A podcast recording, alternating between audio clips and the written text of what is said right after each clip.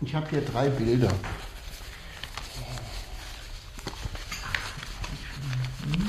Und das sind die späten Bilder. Also da wandert er ja natürlich immer noch. Das Foto zeigt seine, da sieht man schon, das ist ja ziemlich. Da war schon der Schlaganfall erfolgt. 83. Hier. Da streckt er die Zunge raus. Ja. Und das ist der späte Erich Arendt, 83, also ein Jahr vor seinem Tod. Ja. Vor allen Dingen bei dem Foto, wo er zum Fenster rausguckt, sieht man schon, dass er woanders ist. Ja. Ich schreibe von Fischleerer See.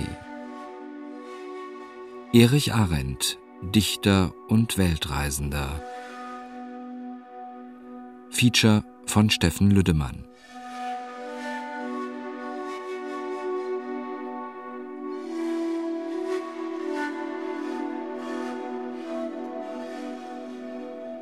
Bin da mit ihm immer äh, um den Häuserblock herumgewandert. Ich finde das jetzt nicht. Oder hier. Aha, hier, ja. Das ist dann die Frühe. Das, wann ist, das muss man sich mal vorstellen, ja. Das ist noch seine Frau Katja. Und das ist die Grand Seigneur-Phase. Ja. Mir geht's noch los, ja. Da hat er noch sozialistische, realistische Gedichte geschrieben. Da schon nicht mehr. Und dann geht es dahin. Ja. Das ist, ich finde diese drei Fotos nebeneinander äh, zeigen ein Leben, ja, das wir ja alle leider durchmachen müssen, früher oder später. Aber hier ist er noch in dieser Fröhlichkeit auf den Schultern seiner Frau, jubelnd sozusagen. Da schreibt er noch, oh Europa, ich komme. Ja. Das, da auf dem zweiten Foto ist er der Grand Seigneur, der resigniert hat. Im Grunde, nicht mit der Poesie. Und da ist dann Schluss. Das dritte Foto ist Schluss. Eine Altbauwohnung in Berlin-Pankow. Der Schriftsteller Adolf Endler hat drei Fotos auf seinem Schreibtisch nebeneinander gelegt. Sie zeigen Erich Arendt. Arendt war Dichter und Übersetzer. Seine wichtigsten Werke schrieb er, als er das Rentenalter bereits überschritten hatte. Adolf Endler schrieb damals, er pfeift auf dem letzten Loch. Aber wie? Neben seiner poetischen Arbeit war für ihn das Wichtige das Verreisen. Er hat alle möglichen Gelegenheiten genutzt, nach, äh, nach Griechenland zu kommen. Er wollte auch mal auf einer griechischen Insel eine Frau heiraten, eine ganz junge Frau, daraus ist da nichts geworden. Äh, er ist, wenn es ging, nach Frankreich gereist, dann äh, nach Nordafrika. Er hat äh, archaische Landschaften bevorzugt, wo Grundzüge des Lebens zutage treten, wie sie auch in seinen späteren Gedichten so zackig oft und sehr einprägsam äh, herauskommen. Selbst wenn man die Gedichte ganz nicht versteht, diese Landschaften treten immer hervor.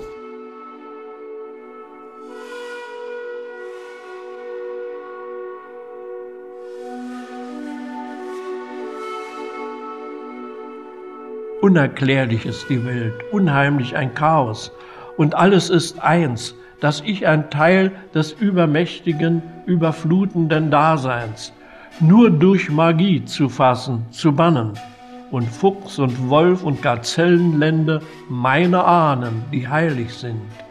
Ich ist identisch mit allem und identisch der Teil mit dem Ganzen. Auswechselbar sind Zeichen und Objekt, Bild und Wirklichkeit mystisch verschwistert.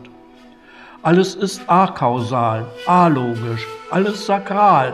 Und meine Hand, mein Tanz wirken im Zauber auf Sonne, Mond und Tier. Es ist vorgeschichtliche Zeit und wir fahren mit heutigem Schiff fort von den mit weiß glitzernden Pyramiden übersäten, kunstvoll angelegten Salzgärten an sizilianischer Küste, fort von Handel, Reichtum und Armut, den hässlichen Industrievierteln Tripanis hinaus auf das Meer, das uns umfängt wie den Steinzeitmenschen vor 60 oder 20.000 Jahren und aus seiner Flut taucht eine seiner Inseln, Levanzo, nackt, Geröll übersät. Wir wandern vom winzigen Hafen auf felsigem Pfad quer durch das fast menschenleere, steinöde Eiland. Nichts als Einsamkeit. An der Nordseite nur Schweigen von Fels und Meer.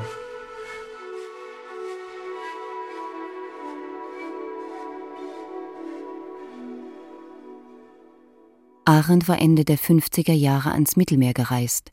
Sizilien, Zypern, Griechenland. Recherchen für einen Bildband über die Inselwelt der Ägäis. Mehrere Monate war er unterwegs. Damals war er bereits 57 und eigentlich nur als Übersetzer und Nachdichter bekannt. Hier, in der Ägäis, fand er seine poetische Heimat. In dieser historischen Landschaft, in Sonne, Meer, Sturm und Fels, sah er die Gründe der menschlichen Existenz aufscheinen. Es war der Beginn eines furiosen Alterswerks, das eine ganze Generation von Dichtern in der DDR in ihren Bann gezogen hatte. Es war ganz bestimmt in den 70er Jahren. Äh, ich war zuallererst wohl auf seine Gedichte gestoßen in einer Buchhandlung der Friedrichstraße. Äh, da stand sein Band Ägäis im Regal. Und das war natürlich ein, ein wahrer Fund. Und die Begegnung mit diesen Gedichten war für mich ein Elementarerlebnis, weil ich nie wieder ein Beispiel gefunden habe für das Gewicht des Einzelwortes. Graurollend Salz. Ja? Worte wie schwer wie Salzwogen. Und dieses, diese elementare, diese fast archaische Meeresdichtung, die auch für ihn ein, ein Neubeginn, ein Elementarerlebnis war, diese Begegnung mit dieser Inselwelt der Ägäis, hat mir Arendt interessant gemacht, wirklich so zu einer Basisdichtung. Der Lyriker Richard Pietras war damals Ende 20 und Psychologiestudent an der Humboldt-Universität. In einer kleinen, finsteren Hinterhauswohnung, nur wenige Schritte von seinem heutigen Domizil entfernt, schrieb er seine ersten Gedichte. Bei ihm ist, glaube ich, sehr entscheidend die Dimension seiner eigenen Stimme, sein Atem, seine Art, die Texte zu lesen. Das war mir zuteil geworden, ich glaube, in einer Veranstaltung im Club der Kulturschaften Johannes Abecher, also in, in der Nuschke Straße, ja. Und das war eine Veranstaltung, die zu seinem 70. Geburtstag wohl da angesetzt gewesen war und äh, prägnant war dieser jugendliche Kreis, dieser weißhaarige Komponisten oder Seherschopf im Jeansanzug. Dieser Kontrast, der war auch nur bei Aaron zu begegnet, Schlurweiß und Jeansblau. ja? So sieht man Erich Arendt auf den Fotos der 70er Jahre. Blauer Jeansanzug, weißes Hemd, wehendes Haar. Immer wandernd, den Kopf leicht nach vorn gebeugt. Ein jugendlicher Greis ein Weltbürger in der Provinz, der sich mit Pablo Neruda schreibt, mit Jorge Amado, mit Simone Signori und Nazim Hikmet und der auf seinen Reisen Dali und Chagall besucht. Der Arendt war eigentlich ein Grand Seigneur, auch mit seinen internationalen Beziehungen und er hatte auch unheimliche Kultur. Er war ein Grand Seigneur, der einzige Grand Seigneur, den wir kannten. Keiner sonst, auch nicht Georg Maurer, war ein Grand Seigneur, auch Huchel schon gar nicht. Ja. Aber Arendt war der Grand Seigneur, der auch so wie im Empire auch mal in Indien gewesen war oder so. Solchen Eindruck machte er. Aber wenn man dann mit ihm sprach und sich mit ihm äh, länger befasste, merkte man auch, dass er Angst hatte. Dass in ihm äh, so eine Angst sich festgesetzt hatte und offensichtlich schon sehr früh. Wer mit der kommunistischen Partei zu tun hatte, und ich hatte mit der kommunistischen Partei zum Beispiel auch zu tun in meiner Jugend, der wusste auch von diesem innerparteilichen Terror, der wie auch in so Terroristenklüngeln ganz schön funktionierte mit äh, Kritik und Selbstkritik. Und das alles machte Angst und das hatte er ja auch erlebt. Und er hatte das auch erlebt bei seiner Rückkehr. Und dann kapierte er natürlich allmählich, was da mit dem Stalinismus passiert war. Erfahrungen, die auch Adolf Endler machen musste. 1955 war er als 25-Jähriger aus Düsseldorf in die DDR übergesiedelt. in dieses bessere Land, wie er damals glaubte. Seine Illusionen hatte er schnell verloren. 1979 schließlich wurde Endler aus dem Schriftstellerverband ausgeschlossen und durfte nur noch sehr eingeschränkt publizieren. Im Grunde ist es so, dass er sich auf zwei Ebenen geirrt hatte, die allerdings miteinander zusammenhingen.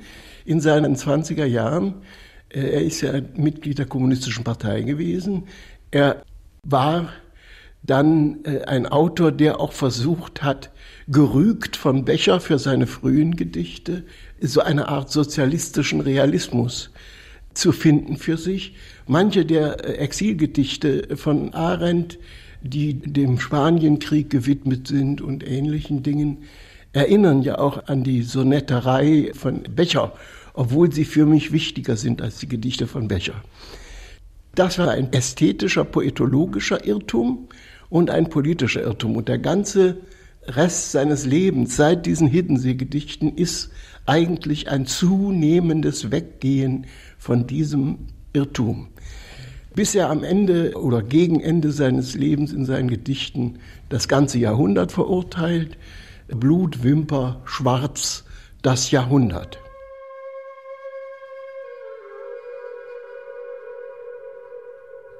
Venentief lauschen die Körper, Tod fern.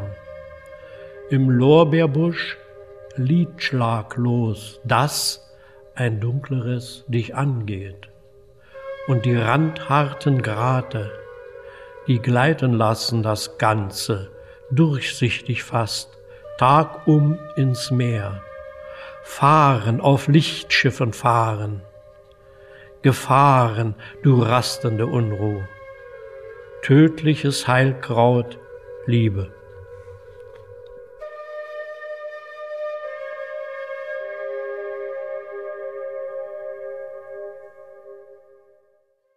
Erich Arendt wurde am 15. April 1903 in Neuruppin geboren. Er studierte am Neuruppiner Lehrerseminar und arbeitete anschließend als Hilfsredakteur bei der Märkischen Zeitung. 1926 geht Arendt nach Berlin. Er arbeitet als Zeichenlehrer und wird Mitglied der Kommunistischen Partei. Im gleichen Jahr veröffentlicht er in Herwart Waldens expressionistischer Zeitschrift Der Sturm seine ersten Gedichte. Der Literaturwissenschaftler Gerhard Wolf es war so, der Becher hat ihn ja sehr stark kritisiert, weil er veröffentlichte da im Sturm von Herbert Walden äh, in dieser Zeitschrift die sich lange als expressionistische Zeit und Becher hatte seine expressionistische Zeit also hinter sich. Und jetzt kam er in den Bund proletarischer Schriftsteller. Und das war für Becher natürlich äh, sozusagen eine Periode, die für ihn längst abgeschlossen hat und hat ihn heftig kritisiert. Und das hat ihn völlig äh, verstummen lassen.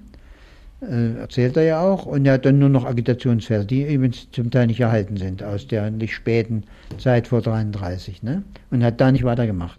Im Frühjahr 1933 flieht Arendt aus Deutschland. Es ist der Beginn einer 17 Jahre währenden Odyssee um den halben Erdball. Arendt geht zunächst in die Schweiz, dann nach Mallorca. 1936 reist er aufs spanische Festland und nimmt am spanischen Bürgerkrieg teil. Nach dem Sieg der faschistischen Franco-Truppen flieht Arendt nach Frankreich. Zwei Jahre lebt er im Untergrund, ehe er 1941 nach Kolumbien aufbricht. Gemeinsam mit seiner Frau Katja produziert er in seiner kleinen Wohnung in Bogotá Pralinen, Mandelsplitter, Sahnetrüffel, Marzipan. In Immigrantenkreisen heißt Arendt nur The Candyman. Erst 1950 erhält Arendt ein Visum für die DDR. Er ist jetzt 47. Seine letzten Veröffentlichungen liegen über 20 Jahre zurück. Ein paar Manuskripte hat er im Gepäck, Gedichte über tropische Landschaften und die Gebärden der Eingeborenen, Dokumente einer ersten poetischen Befreiung. Doch Arendt will jetzt erst einmal mitwirken am Aufbau eines demokratischen Deutschlands die Literaturwissenschaftlerin Silvia Schleenstedt. Er kam am 31. März 1950 in Berlin an und das erste Papier ist datiert 1. April äh, 50. Also am Folgetag ist er sofort ins Parteihaus äh, der SED gegangen und hat den Antrag auf Mitgliedschaft gestellt. Lebenslauf dazu geschrieben, wie das üblich war. Und dann gab es aber Zusätze zu diesem Lebenslauf, wo er aufschreiben sollte, äh, wen er aus der Zeit des Spanienkrieges kennt und wie seine Beziehungen zu Noel Hafils waren. In der Zwischenzeit waren diese Prozesse angelaufen in äh, Rumänien, in Ungarn. Es ist die Zeit vor den sogenannten Slansky-Prozessen, in denen vermeintliche Agenten unter den Westemigranten abgeurteilt werden sollen, die letzten Schauprozesse unter Stalins Herrschaft. Rudolf Slansky und mit ihm zehn Funktionäre der KP der CSSR werden in Prag zum Tode verurteilt und gehängt. Arthur London, Ahrens Freund aus der Zeit des Spanischen Bürgerkriegs, wird zu lebenslanger Zuchthausstrafe verurteilt. Der angebliche amerikanische Agent Noel Field, der Arendt 1941 das Geld für die Überfahrt nach Kolumbien beschafft hatte, war bereits 1949 in einem Prager Geheimdienstgefängnis verschwunden. Paul Merker, inzwischen Mitglied des SED-Politbüros, hatte Arendt die Visa für die Rückkehr in die DDR besorgt. Field war schon eine Unperson. Paul Merker war schon in Verdacht geraten, sodass alle möglichen Leute, die Erich Arendt kannte und als Gewährsleute angab, die bestätigen können, was er für ein integrer Antifaschist war, nun in Verruf gerieten aufgrund dieser ganzen Vorgänge. Paul Merker, der Gründer und Sekretär des Lateinamerikanischen Komitees der Bewegung Freies Deutschland in Mexiko und bis 1950 Staatssekretär im Ministerium für Landwirtschaft der DDR, hatte Arendt die Visa für die Rückkehr in die DDR besorgt. Am 1. September 1950 wurde Merker aus der SED ausgeschlossen. Grund dafür war die angebliche Verbindung zu Noel Field, Zwei Jahre später verhaftete die Staatssicherheit Merker nach Zeugenaussagen im Prager Slansky-Prozess. Merker wurde als Verräter, Kapitulant, Trotzkist, Titoist und als Agent des USA-Imperialismus beschuldigt und für vier Jahre hinter Zuchthausmauern gebracht. Wie wichtig für Arendt diese Erfahrung war von Kampf in Spanien, Bedrohung durch den Faschismus, und dann dem Slansky-Prozess, von dem er dann natürlich erfuhr, das spielt natürlich eine außerordentlich auch bedrängende Rolle für ihn. Und manches in seiner späten Lyrik erklärt sich auch daraus, diese Bedrohungsmetaphorik, die da ist.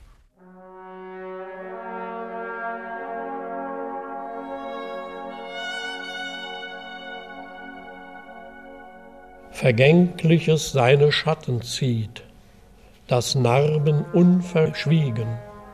Kein Huf zertrat, kein Vogel schreit zur Grabestille über das Meer. Ich ging, Horizont besessen deine Linie.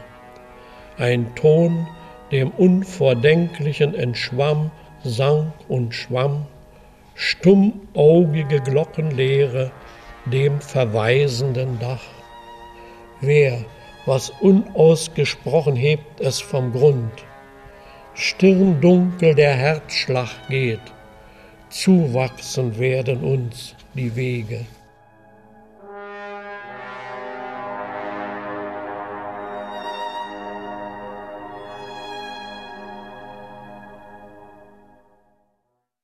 Ministerium für Staatssicherheit Analyse der Feindtätigkeit innerhalb der künstlerischen Intelligenz. In der Zeit von Mitte Oktober bis 6. Dezember 1956 fanden im Club der Kulturschaffenden immer donnerstags Zusammenkünfte von Schriftstellern und jungen Künstlern statt, der sogenannte Donnerstagskreis. Die Bestrebungen waren die gleichen wie die der oppositionellen Intelligenz in Polen und Ungarn – die Teilnehmer hatten eine übereinstimmend parteifeindliche und staatsfeindliche Einstellung und bildeten sich ein, den wahren und unverfälschten Sozialismus vom Stalinismus reinigen zu müssen. Der 89 Seiten starke Bericht der Staatssicherheit listet am Ende die 20 Teilnehmer des Donnerstagskreises auf. Unter ihnen Wolfgang Harich, Fritz J. Radatz, Günter Kunert und Erich Arendt. Auch in Arendts Wohnung am Treptower Park fanden in diesen Jahren Diskussionsabende statt. Ernst Bloch gehörte zur Runde ebenso wie Walter Janka und Hans Eisler. Einige von ihnen verließen nur wenige Jahre später die DDR oder verschwanden im Zuchthaus Bautzen. Im Grunde ist die Begegnung mit der DDR schon die Trennung von der DDR. Er bleibt in der DDR, wie er mir gesagt hat, weil er da irgendwie als Literat existieren kann und natürlich als Übersetzer, als Pablo Neruda-Übersetzer. Ich habe das auch in meinem Tagebuch geschrieben. Von Pablo Neruda gibt es ein Buch, das heißt Ich bekenne, ich habe gelebt. Und von diesem, äh, von diesem Titel ausgehen hat dann uns Erich Arendt sarkastisch gesagt, ich bekenne, ich habe von Pablo Neruda gelebt, als Übersetzer.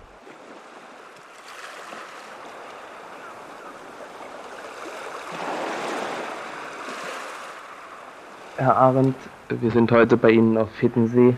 Wir haben ein sehr nettes Gartenhaus mit einem Rundblick auf das Meer und auf den Strand. Und ich glaube, Sie müssen sich sehr wohlfühlen hier auf dieser Insel. Ich glaube ja, das hat verschiedene Gründe natürlich, wenn man sich auf der Insel wohlfühlt. Warum eine Insel so unerhört schöpferisch wirkt, ist vielleicht das Umspanntsein durch das Meer, der Wellenschlag, der ständig da ist und mitwirkt, eventuell am Rhythmus. Das Meer selbst schafft natürlich ein viel intensiveres Leben, Eigenleben und auch ein Bezug nehmen des Menschen zur Natur, als wenn man nur an einer Küste des Festlandes lebt. Hier Hiddensee wird überstrahlt von der Bläue des Meeres vom Bodden her, sodass zu gewissen Stunden, speziell um die Dämmerung, es eigentlich eine Insel ist, die in einem Meer von Licht, in einem Himmel schwebt, was in einigen Gedichten wohl zum Ausdruck gebracht sein dürfte.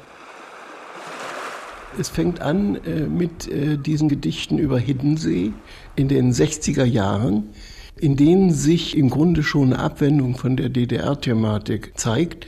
Er wohnt auf Hiddensee mit seiner Frau in einem kleinen Häuschen, so einem Ferienhäuschen, das außerdem nach Westen über die See blickt und wendet sich deutlich und auf melancholische Weise von der DDR ab von der DDR-Thematik ab, die dann später auch in seinen Gedichten kaum noch irgendwo eine Rolle spielt. Diese Gedichte spielen dann in der Ägäis oder in Afrika oder sonst wo in einer Erinnerungslandschaft, aber die DDR kommt nicht mehr vor. Tatsächlich habe ich dann Arendt mal gefragt, warum sind Sie denn eigentlich in der DDR geblieben? Daraufhin hat er mir die kalte Antwort gegeben, denken Sie denn, ich hätte mit diesen Gedichten in Westdeutschland leben können? Das war natürlich eine etwas zynische Antwort, die man Arendt gar nicht zutraut. Man denkt, das war ein ganz pathetischer Mann, so pathetisch eben wie die Gedichte oft gewesen sind. Aber er hatte auch schon seine bauernschlauen Seiten, die dann solche Antworten hervorgebracht haben. In der DDR hat Erich Arendt eine Existenzgrundlage. Er ist Nationalpreisträger, Träger des Johannes Erbecher Preises und der Hans-Beimler-Medaille für Verdienste im Kampf gegen den Faschismus. Seit 1969 ist er Mitglied der Akademie der Künste. Doch Arendt ist nicht unumstritten. Einen lockeren Zeisig nennt ihn sein Freund Peter Huchel. Der Zeisig gilt gemeinhin als Stimmenimitator. Und der einflussreiche Agitprop-Dichter Kuba vermerkt, Fünf Jahre Tropen machen noch keinen Dichter. Zu politischen Ereignissen äußert sich Arendt nicht mehr öffentlich. Weder zum 17. Juni noch zum Mauerbau. Er schweigt. Hoffnungen hat er keine mehr. Arendt fühlt sich fremd in der DDR, fremd im grässlichen Berlin. Auf Hiddensee vermisst er Palmen. So oft es geht, fährt er fort. Nach Südamerika, nach Frankreich, nach Spanien, nach Bulgarien. Er macht Filmreportagen und schreibt Reisebücher. Ich bin zu Hause, wo ich Freiheit spüre, sagt Arendt einmal zu seinem Westberliner Verleger. Ein Stück Heimat sind mir die Tropen, das Mittelmeer. Eigentlich aber bin ich ein Vagant. Heimat ist für mich überall dort, wo ich Kontakt zur Landschaft habe, Bezug zu den Menschen und wo ich Verständnis finde.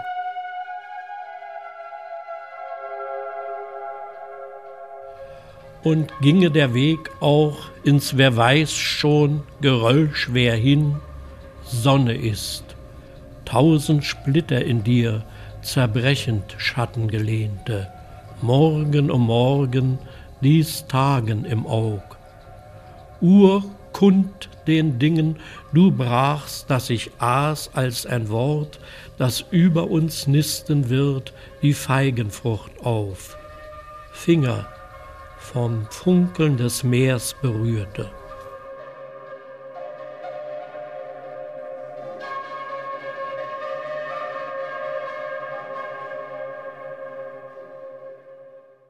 1967 erscheint im Leipziger Inselverlag ein 120 Seiten starkes Buch. Auf dem Schutzumschlag ein Bild Picassos, Blinder Minotaurus. Darüber steht Erich Arendt, Ägäis. In dem Buch versammelt sind 32 Gedichte, die Titel tragen wie Steine von Chios, Schwimmend vor delischer Küste, Kykladennacht oder Odysseus Heimkehr. Gedichte, die auch in ihre Struktur Grenzen sprengen. Sie ziehen sich über die gesamte Breite einer Seite hin, sind scheinbar formlos. Sie ähneln grafischen Blättern.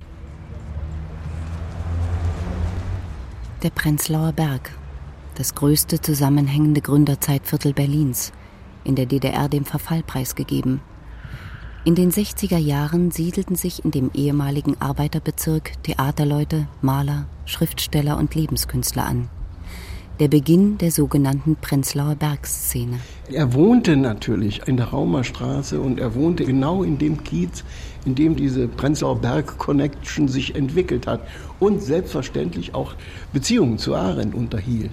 Also der wohnte nun auch noch glücklicherweise parterre der Arendt, dann konnte also immer in das meistens offene Fenster hineingucken und ihm sagen guten Tag und also kommen Sie doch mal rein. Auch Adolf Endler wohnte damals hier, Schliemann, Ecke Raumerstraße. An der Wohnungstür hatte er ein Schild angebracht. Adolf Endler, Mitglied des Internationalen Pennzentrums. Eine Warnung für die Mitarbeiter der Staatssicherheit. Ja, es war, es war nicht hell getüncht. Die Fenster hatten Holzrahmen, nicht dieses abweisende, kantige. Es war ein, ein gemütlicher Laden vielleicht der 20er Jahre von der Anlage. Ja, aber es ist eindeutig durch die Kacheln im Flur und die beiden eingelassenen Halbreliefs mit, mit Frauengestalt, wenn sie zu Arendt herrlich passt. Wir sind, ganz sicher, ja. Hm. Die Raumerstraße 28. Ein fünfgeschossiges Gründerzeithaus mit großen Balkonen, die von wuchtigen Säulen getragen werden. Hier hat Erich Arendt gewohnt, Parterre rechts, in einem ehemaligen Schusterladen. Ein Vierteljahrhundert ist seither vergangen. Heute befindet sich in den Räumen eine Arztpraxis. Das Haus ist saniert. In der Umgebung teure Restaurants und Szenekneipen. Dankeschön.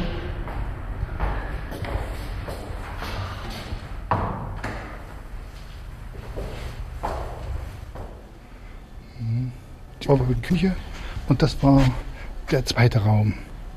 Es waren zwei Räume, oder aber das eine Raum so, sich so riesig erstreckte, weiß ich nicht mehr genau. Ja, auf jeden Fall, diese beiden Parterre-Eckfenster gehören noch zur Wohnung. Ja. Mhm. Die Vergitterung war sicher damals auch schon. Das sieht nicht aus wie neu gemacht. Aber da bin ich unsicher, müsste man mal die anderen fragen. Mhm. Das ist wirklich der Eingang dem geschnitzten Jugendstilbaldachin. Es rankt floriert.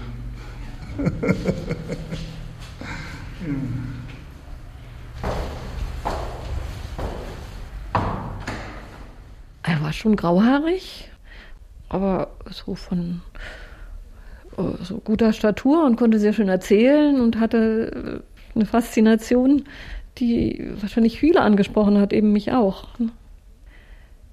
Und kennengelernt habe ich ihn an der Ostsee, zwischen Kosovo und Zampin.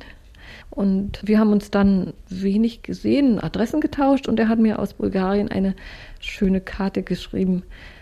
Und dann, das war aber ganz zögerlich. Und erst vielleicht zwei Jahre später wurde die Beziehung enger. Oder drei Jahre später. So dass wir uns häufiger gesehen haben und dann holte er mich oft auch von der Schule ab. Also ich habe damals studiert, da holte er mich ab zur Freude aller Mitstudenten. und ja, und ich wohnte zur Untermiete und habe dann versucht, eine eigene Wohnung zu bekommen, was mir dann auch gelang im Prenzlauer Berg in der Raumer Straße. Und das war 1964. Und er zog dann zwei Jahre später zu mir. Ein Häuschen am Stadtrand von Berlin, im Garten Skulpturen. Drinnen erlesenes Mobiliar, Bildbände, Kunstbücher. Hier wohnt die Malerin Hannelore Teutsch. Sie war damals eine 22-jährige Kunststudentin. Erich Arendt war 63. Er hatte seine Frau Katja verlassen und war aus der großen gemeinsamen Wohnung am Treptower ausgezogen in die kleine Zweiraumwohnung in der Raumerstraße, Parterre rechts. Mitgenommen hatte er nur seine Bücher und Bilder, Arbeiten von Karl Friedrich Klaus, Gerhard Altenburg, Dieter Golsche und Christoph Meckel. Es wurde sehr viel politisiert natürlich.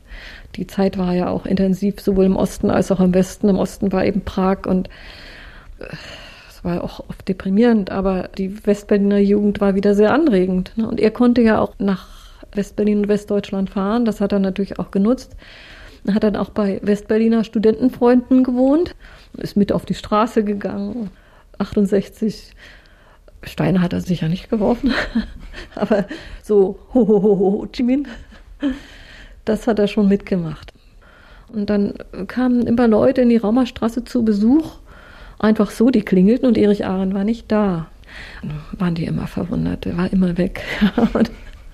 Auf jeden Fall habe ich zu irgendeinem Geburtstag ihm ein Bild geschenkt und das war der Vagant begegnet sich. Es waren zwei Porträts von ihm drauf. Der eine in der Luft fliegend und der andere stand unten und sie sahen einander an. Also die, dieser, äh, das Irdische dann in Raumer Straße oder Wilhelmshorst und das, was dann immer abwesend war. Ne? Der Vagant, der Umherziehende, der ins Ungewisse schweifende, der Unbehauste, Heimatlose.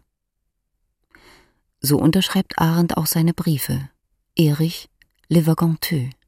Ich schreibe hier von der fischleeren See. Ich fahre jetzt unten in Frankreich und die ganzen Buchten, die kleinen Buchten auf Riesenstrecke gibt es kein Fischerboot mehr, kein Netz mehr, kein Bistro mehr. Das Meer ist leer gefressen durch die Aktion Neckermann, ja. Und die Fische, die im Sommer die äh, Sonnengäste dort unten essen, werden täglich mit Flugzeugen aus der Bretagne angeflogen.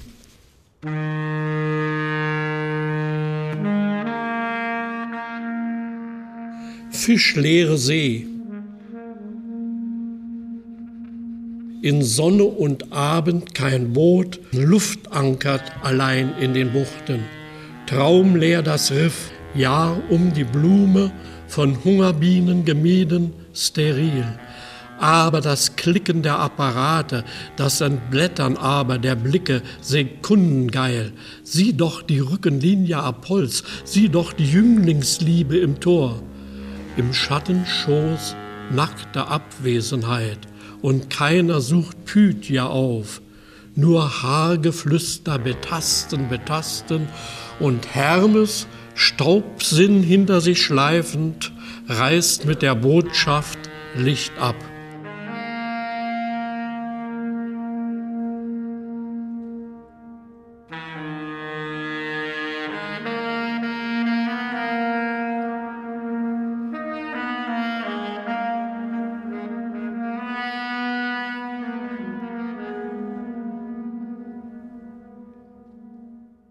Es fing an damit, dass wir zum 65. Geburtstag von Arendt, glaube ich, wir haben das zweimal gemacht, so kleine illegale Anthologien zusammengestellt haben. Da tauchte Mickel auf, da tauchte auch Sarah Kirsch auf, da tauchte Jentsch auf, Uwe Grüning, Kunert. Das war zum 65. und zum 70. Geburtstag, glaube ich. Und damit im Zusammenhang hatte dann schon sehr früh da sowas wie Wohnungslesung angefangen. Zuerst mal auf dieser Basis, dann später etwas häufiger. Ich habe dann zum Beispiel aus meinen merkwürdigen Prosatexten vorgelesen. Äh, es war auch so ein oder zweimal, dass sich da so eine gesamtdeutsche Truppe, der Grass war mal da, der Lettau, äh, erinnere ich mich, sich bei Arendt getroffen haben und dann sich gegenseitig etwas vorgelesen haben. Also ich würde sagen, die ersten Wohnungslesungen, äh, die klassischen Wohnungslesungen haben in den 70er Jahren bei Erich Arendt stattgefunden. Es sind Erich Arendts produktivste Jahre, seine zweite Jugend. In kurzer Folge erscheinen neue Gedichtbücher Feuerhalm, Memento und Bild, Zeitsaum und Entgrenzen. Mit der DDR-Obrigkeit hat Arendt keine Probleme mehr. Er kann reisen und seine Bücher erscheinen ohne Einschränkungen. Unterlagen der Staatssicherheit belegen aber, dass seine Bücher vom MFS operativ bearbeitet wurden. Auch zählte er für das MFS neben Christa Wolf, Stefan Hermlin, Adolf Endler und Franz Fühmann zu einem, Zitat, negativ feindlichen Kern in der Hauptstadt der DDR. Auswirkungen hatte das für Arendt keine. Zu seinem 70. Geburtstag gewährte ihm das für Kultur zuständige Politbüromitglied Kurt Hager sogar großzügig einen Geburtstagswunsch. Ein Abonnement der Hamburger Wochenzeitung Die Zeit. Ja, das stimmt. Irgendwer hatte, ich weiß nicht, ob 70. Geburtstag oder wann, hatte man ihm gesagt, Sie Arendt, Sie können ja jeden Wunsch äußern. Da stand auch ein kleiner Artikel über Arendt in im neuen Deutschland, Arendt 70 Jahre alt, alter Spanienkämpfer, ja, so. Hat er gesagt, ja, dann würde ich gerne die Zeit abonnieren und den Merkur und die Neue Rundschau, glaube ich noch. Nun gut, die Zeitschriften durfte er, glaube ich, behalten, aber irgendwie hat er sich verpflichtet, die Zeit dann gelegentlich zu vernichten. Ähm, ja, das ist äh, ein äh, vom Staat großzügig erfüllter Geburtstagswunsch gewesen, so wie man Arendt eben auch gestattet hat, permanent zwischen Ost- und West-Berlin hinzufahren. Einzige Bedingung? Er muss sich einen Briefkasten anschaffen, in den die Zeitungen ganz hineinpassten. Im Grunde hatte man ihn aufgegeben. Soll er das schon haben? Ja. Die Gedichte versteht ja sowieso kein Mensch. Also insofern war er nicht gefährlich, als die Gedichte kein Mensch verstand. Ja. In der Stalinzeit wären diese späteren Gedichte wahrscheinlich als äh, dekadent oder sowas ähnliches betrachtet worden, formalistisch sowieso. Ähm, aber später hat man sich ja nicht mehr darum gekümmert. Wenn es nicht direkt politisch war wie Biermann, wenn das alles so schwierig daherkam, dann hat man das so akzeptiert.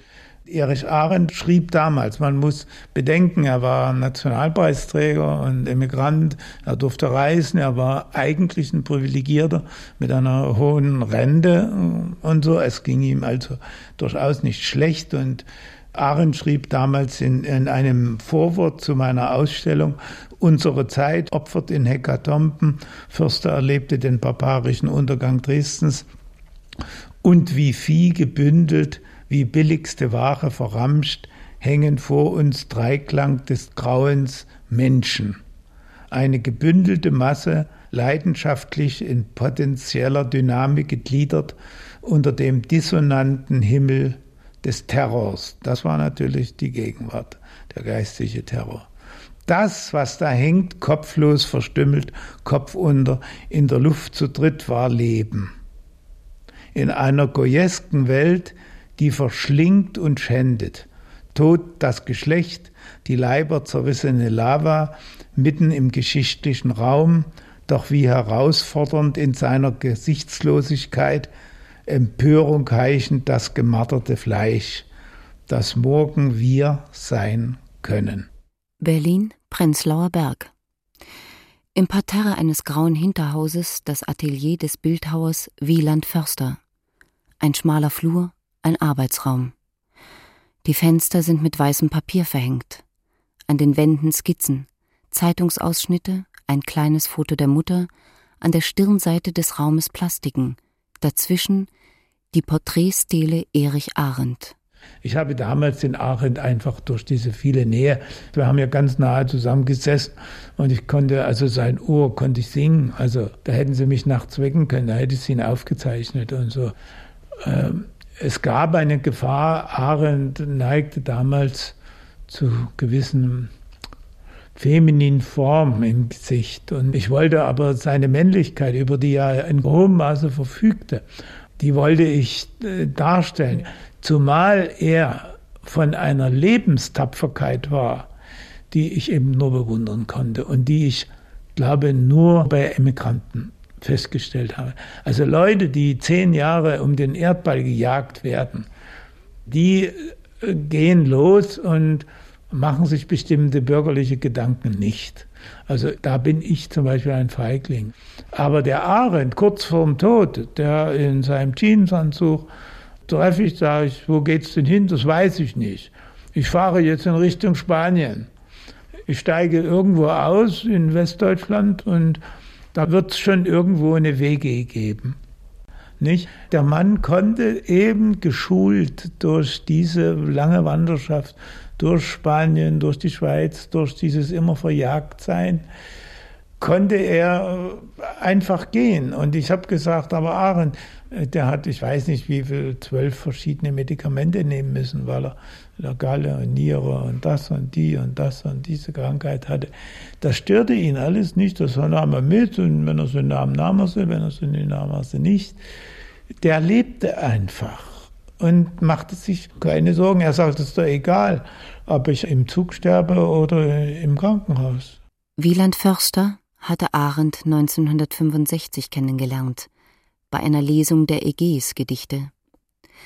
Förster fühlte sich bei Arends Texten an seinen Lieblingsdichter erinnert, den ruhelosen französischen Dichter Saint-Jean Perse. Über Perse kamen sich die beiden Männer nahe, der 35-jährige Bildhauer und der fast doppelt so alte Dichter. Neben dem Tod ist die Erotik eigentlich sein stärkstes Interessengebiet, kann man sagen, nicht? Oder das, was ihn am tiefsten berührt hat, nicht? Und das ist natürlich durch die Liebe zu dieser jungen Frau dann äh, neu erwacht, nicht? Und hat ihn dann bis ans Ende seines Lebens nicht mehr losgelassen, wo sich immer Jüngere da fanden, nicht? Norbert Rando ist Slavist und Übersetzer. Rando gehörte seit den frühen 60er Jahren zum engsten Freundeskreis von Katja und Erich Arendt. Und die das alles dann ertrug, war eben Katja Arendt. Und ihre Tagebücher sind ja gesperrt. Und ich kann mir vorstellen, was da drin steht. Nicht? Sie hatte ungeheure Hassanfälle, die ihre Verbundenheit mit Arendt überhaupt nicht im Wege stehen. Es war eine ganz starke emotionale, eine affektbesetzte Beziehung zu Erich, die von Liebe zu Hass immer umschlagen konnte.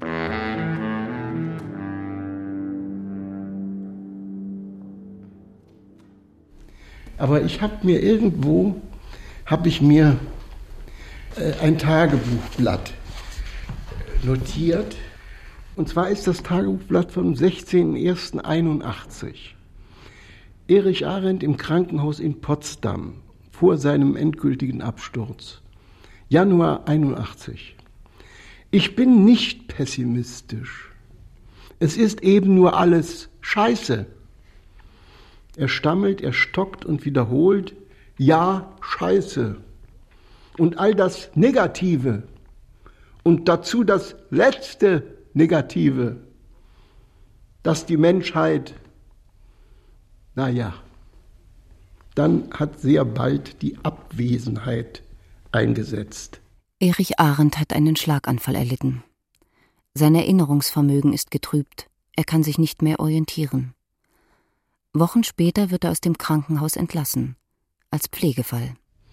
Er wurde betreut von den Prenzlauer Bergpoeten, die sich abwechselnd da niederließen in seiner Wohnung und auf ihn aufpassten. Und in dem Zusammenhang habe ich ihn dann immer besucht und bin mit ihm spazieren gegangen. Also da waren alle möglichen Leute, die so die Dichter des Prenzlauer Berbs, vom Papenfuß, Elke Erb und wer nicht alles. Die Elke Erb hatte das organisiert. Niemand kümmerte sich um den Arendt. Nicht die Akademie und äh, niemand. Äh, das setzte erst später ein, als es um den Nachlass ging. Ja? Am 15. April 1983 fand in der Akademie der Künste ein Festbankett zum 80. Geburtstag von Erich Arendt statt, eine gespenstische Veranstaltung. An den Wänden des großen Festsaals stehen die Mitglieder der Akademie. In der Mitte auf einem Stuhl mit einer hohen Lehne sitzt Erich Arendt. Er sieht alle an und erinnert sich nicht mehr. Wir sind zusammen mal im Buchladen gewesen und da habe ich ein Buch mir gekauft und äh, die Gedichte von Sappho. Die sind ja sehr leicht zu verstehen. Das ist ja hier, oh Geliebte, du, komm mal um die Ecke oder so. Also gut, das ist sehr, Sappho ist sehr leicht fertig dargestellt. Hat er nicht mehr verstanden ja, oder hat sich nicht darauf eingelassen. Man hat das ja versucht auch, ihm das eine oder andere eigene Gedicht ihm vorzulegen. Also zum Beispiel aus den späten Feuerhalmen oder da war dann seine Reaktion, ich verstehe diese Gedichte nicht. Und das war natürlich äh, insofern lustig, als auch viele andere sagten, ich verstehe diese. Jetzt verstand Arendt plötzlich seine eigenen Gedichte nicht mehr. Das war, hatte schon auch seine Komik bei aller Tragik. Ja. Also ich habe immer nach dem Sinn, nach dem hinter den Worten steckenden Sinn in Arends vor allem letzten Dichtungen gesucht. Und dann fand ich, dass der Sinn zerstörerisch war. Er las, und so ist auch das Druckbild seiner Gedichte, er las, dass das, was man äh, mit gutem Willen auch noch als einen logischen Sinn darin erkennen konnte, dass das zerstört wurde, indem er den Rhythmus so legte, dass das nicht mehr in der üblichen Weise wahrgenommen werden konnte, was da gesagt wurde. Etwas trieb ihn, diese logische Struktur zu zerstören. Ja, etwas muss er in sich gehabt haben, denn wie äh, die ganze Geschichte mit seinem Nachlass zeigt, äh, ist auch da etwas, was zerstörerisch wirkt. Nicht? Er hat keine Anstalten getroffen, für sein Werk etwas zu tun, nicht? außer dass er es gemacht hat und außer dass er äh, von manchen Gedichten 30 und mehr Varianten hergestellt hat. Nicht? Und kein Mensch weiß mehr, welche die gültige sein sollte.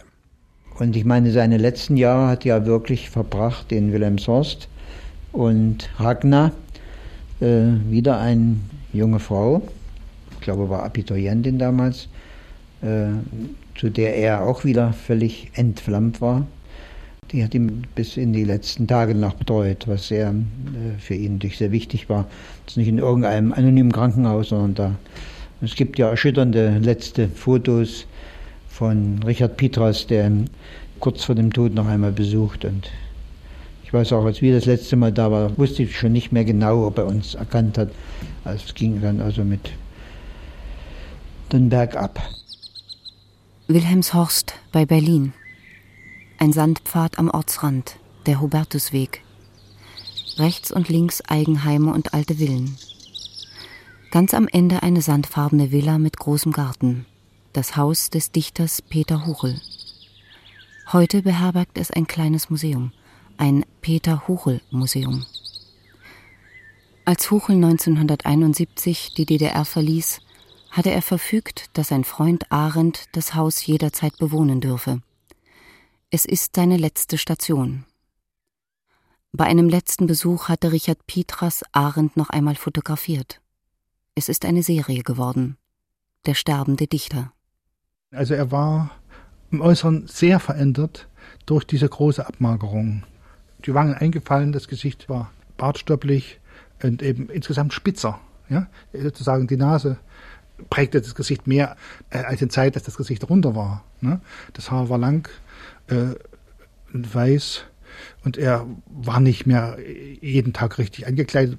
Er, saß im Bademantel und sagen wir, die, die erschienen wie, wie zwei Sicheln, ne? die Schienbeine. Ja, äh, und zuletzt äh, konnten wir auch nicht mehr rausgehen. Das war dann nur, nur ein Bewegen in der Wohnung. Ja, aber der Appetit war bis zuletzt vorhanden. Ja, also auf dem letzten Foto, was ich da gemacht habe, da hatte vor sich, glaube ich, eine schöne blaue Traube, die ich wohl mitgebracht hatte. Und die aß mit Appetit. Und überhaupt Genüsse waren sein ganzes Leben, also auch Gaumengenüsse, wie eine große Freude. Ja. Am 25. September 1984 stirbt Erich Arendt. Er ist 81 Jahre alt geworden. Ein paar Tage vorher hatte man ihm mitgeteilt, dass er in ein Pflegeheim umziehen müsse. Man könne ihn nicht länger privat betreuen. Der Umzug war fest eingeplant. Er sollte noch im September stattfinden. Am 8. Oktober 1984 wird Erich Arendt auf dem Dorotheenstädtischen Friedhof begraben. Ich gehe die tiefer gefurchten breiten Grade, Blick vermählt den inneren Gestalten des Lichts. Alther es nistet das Wort, Zärtlichkeitswort im Zweig der Oliven, ägidisch. Erdgeschmack transt ihn in Siena, purpurn in San Gimignano mit seinem aufgemauerten Turmgrau, sich überhebenden Neiden. Auf deren Zinnen, Siesta in Glocke und Stirn, sichtlose Veilchen von Vogelmüttern gesät, geben dem Äther zurück ein dichteres Blau. Regenlockende Stimmen und die ganze blöße Himmel so leer.